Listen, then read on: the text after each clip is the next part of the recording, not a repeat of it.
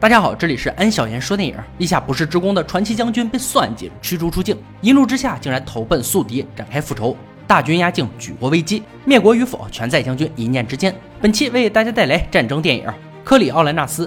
罗马大街上，游行的平民们聚集到一起，他们饥寒交迫，贵族们的仓库却堆满谷粒，还说这是天神的旨意，这谁能忍啊？可惜暴乱刚刚开始便被镇压，平民面对武装到牙齿的军队毫无还手之力。镇压他们的领军人物是马西斯。罗马赫赫有名的将军，也是民众们发自内心惧怕与痛恨的人物。马歇斯没给这些要面包的平民们留一丝脸面。战争使你们害怕，和平有时你们妄自尊大。谁立下了功德，就该受到你们的憎恨，是吗？那我还和你们谈什么公平？聒噪的废物！说罢，给身后的军队下达命令：再有闹事者，杀无赦。内忧外患，说的就是此时的罗马。内部刁民闹事不断，外部福尔斯人虎视眈眈。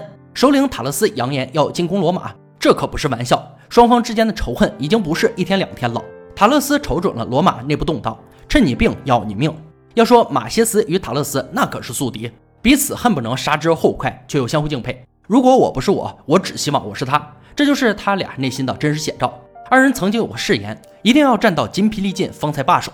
没等塔勒斯进攻罗马，得到情报的马歇斯率先发起进攻，直接带兵攻进了福尔斯的克里奥里城。敌我火力相差无几，互有伤亡。马歇斯一马当先，悍不畏死。手下士兵如果有退缩逃跑的心思，被他发现就是死路一条。奈何客场作战，先天劣势，福尔斯人的炸弹陷阱让罗马方大幅减员。马歇斯都险些中招，但这并没有吓破他的胆子。手下士兵被爆炸波及，倒地不起。率先起身的马歇斯独自一人深入敌营，竟然被他以一挡十，大败敌军。一名福尔斯人悄然伏击，给他造成些许麻烦，却还是被马歇斯奋力反杀。战场外围，士兵们才清醒过来，他们不认为自己的将军能够活下来，甚至都没有冲过去救人的打算，对敌营默默祷告一番，就要转身离开。不曾想，烟雾中突然传出脚步声，一个无可匹敌的身影逐渐清晰。马歇斯如同战神般凯旋，给罗马一方带来冲天的士气。士兵们不再畏惧颤抖，他们誓要如同将军一般，全身沾满敌人的鲜血。战场之上，如果双方势均力敌，那么胜利的天平势必会倾向士气雄壮的一边。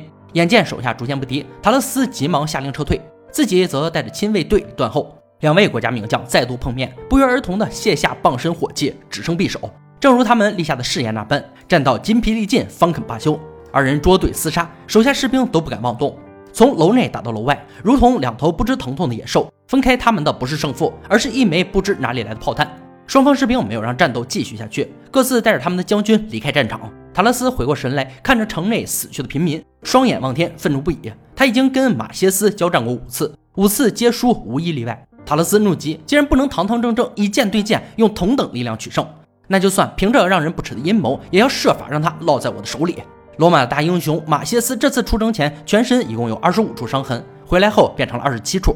参议员老友米尼告诉马歇斯的儿子：“你父亲的每一个伤口都是敌人的一个坟墓。”马歇斯在克里奥里城内。单身独立捣毁敌方营地的英勇事迹，让他赢得了一个光荣的名字。在马歇斯之后，加上了克里奥兰斯纳的荣称，大家都认为获得新称谓的马歇斯要执政了。对于两位护民官表示反对，极力反对。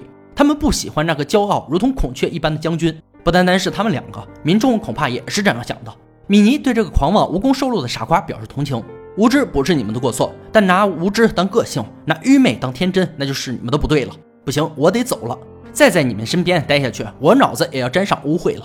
事实上，两名护民官虽然不讨喜，但他们所说的并非全然是错。滔天的功劳是可以让马歇斯站上一个全新的高度，但人们的态度才是决定他能否上位的根本。得民心者得天下，这句话是很有道理的。参议院就马歇斯能否掌权展开议会，现任执行官将为大家讲述他的丰功伟绩。马歇斯本人却在此时决定离场回避，他不愿意听人们歌颂他在战场上的事迹。一将功成万骨枯，用鲜血书写出来的丰功伟绩过于刺眼，怎敢回首？马歇斯在先后十七次战役中攻无不克，战无不胜，让所有议员都乐意选他做执行官。米尼想让他向民众展示自己身上的伤痕，这能给不善言辞的马歇斯拉来巨量的选票，还能让他在民众眼中形象有所改观。可惜这只骄傲的孔雀拒绝了，把应当藏起来不再痛楚的伤疤给他们看，好像我受伤只是为了换得他们一声赞叹。马歇斯断然不会这样做。但他终归得面对民众。米尼只求马歇斯能好好的和他们说话。民众直截了当告诉马歇斯，想让我们投票很简单，恭恭敬敬的请求我们，马歇斯这次没有搞砸，昔日无比强硬的将军肯和和气气的与自己讲话，还能态度诚恳的请求自己。民众们表现得有些受宠若惊，即使曾经那些无比痛恨他的人们，在支持的声音一点点打起来时，也选择了附和或者是沉默。这次会面无疑是成功的。两位从旁跟随的护民官脸上写着不情愿。一旦他们宣布马歇斯得到人民的同意，那他将顺利登上掌权者的王位。二人自然是不情愿的。所以，当米尼陪同马歇斯离开之后，本不该掺和意见的护民官开始煽动民众。他请求同意的时候，分明是在嘲笑你们，甚至都不愿意向你们展示为国家留下的伤痕。这个骄傲到自负的人总是反对你们自由的权利。他真的有资格执政吗？一番言论，再加上反对者的煽风点火，立场本就不坚定的民众们倒戈相向，很快便召集亲朋好友围在了参议院。这种反复无常、散发恶臭的群众，还指望着马歇斯再一次卑躬屈膝吗？要是再对他们姑息纵容，这些野草更是滋蔓横行，危害参议员的权利。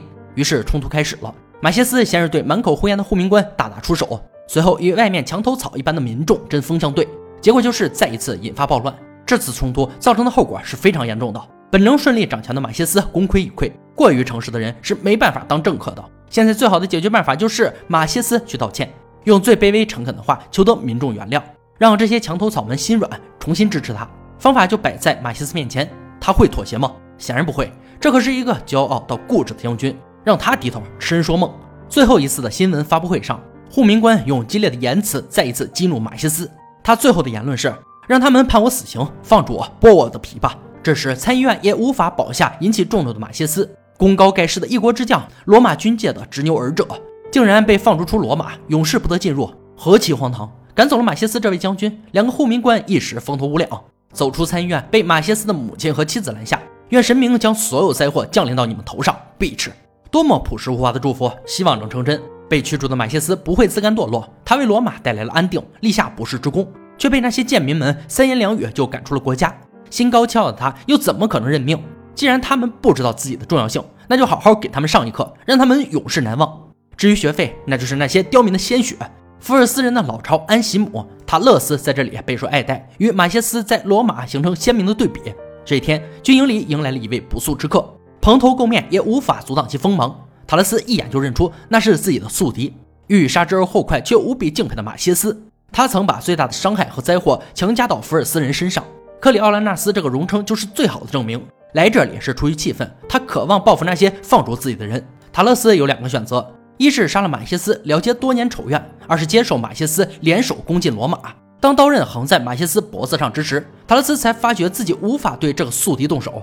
他不但选择接受马歇斯，还要以他马首是瞻，自己与手下将听从他的调遣，直至踏平罗马。当福尔斯的军队踏进罗马境内，昔日的护国将军站在对面，罗马人才意识到人们犯了一个多么严重的错误。志得意满的护民官才明白自己有多么不堪一击。福尔斯的军队势如破竹，所过之处寸草不生。罗马甚至都组织不起来一场像样的反抗。马歇斯的能力让人只能仰望，甚至塔勒斯接纳他的时候都没有想到，这个人在自己的面前也会如此倨傲。请神容易送神难，既然答应要辅佐马歇斯，塔勒斯就得任由他发展下去。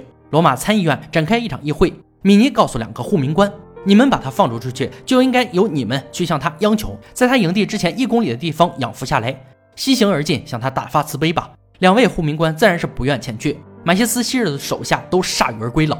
他俩去不是送人头是什么？米尼纵然不再愿意，毕竟还是心系罗马，只能他去试试了。孤身进入福尔斯营地，米尼晓之以理，动之以情，希望能让眼前的旧友回心转意。可惜罗马已经伤他太深，他们之间的交情根本无法让马歇斯回头。米尼知道再说下去也是无用功，只能带着这个噩耗返回，将其告诉现任执行官后，找了个寂静的河边。这个身居高位却无力改变危机的老人选择了自我了结，没有一丝犹豫。马歇斯与塔勒斯继续进攻罗马，下一波说客是马歇斯的家人。马歇斯的心本也坚硬如铁，妻子的吻也无法唤醒他那颗本属于罗马的心。直至母亲带着一家人跪在他面前，告诉他，如果要踏平罗马，就先从自己的尸体上碾过去。马歇斯不愿家人遭受与自己一样的苦难，不愿自己的儿子被人马做叛国贼。总而言之，最终他屈服了。整罗马即将被他征服之际，选择了签署和平协议。这个选择让他继续无家可归。罗马不会收留他，塔勒斯也不会，因为女人的几滴如同谎言一般廉价的眼泪，他就出卖了所有人的血汗。这样的人不值得自己敬佩，他必须死。于是，罗马军车将签完和平协议的马歇斯送回来后，迎接他的塔勒斯亲信一拥而上，将刀子一下一下刺在这个骄傲的将军身上。致命的一击则是由塔勒斯来完成。电影呢到这里就结束了。克里奥兰纳斯是莎士比亚晚年的一出可与四大悲剧媲美的古罗马历史悲剧。影片就是根据戏剧改编。克里奥兰纳斯似乎是用一种清高者的视角来审视命运。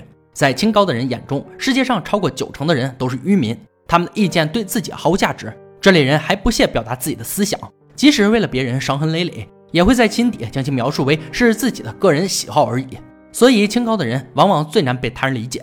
马歇斯悲剧在于他不肯向世俗低头，他的死是自我选择的，他不会死在罗马，而死在了安息城，因为罗马遗弃了他，他也背叛了罗马。安息城却是他战斗过的地方，他也不屑于死在一场缩小的战争中，最终死在他佩服的塔勒斯之手，用自己的死证明他的战斗和不屈。好了，今天解说到这里吧。想更多好看电影，可以关注安小言说电影。我们下期再见。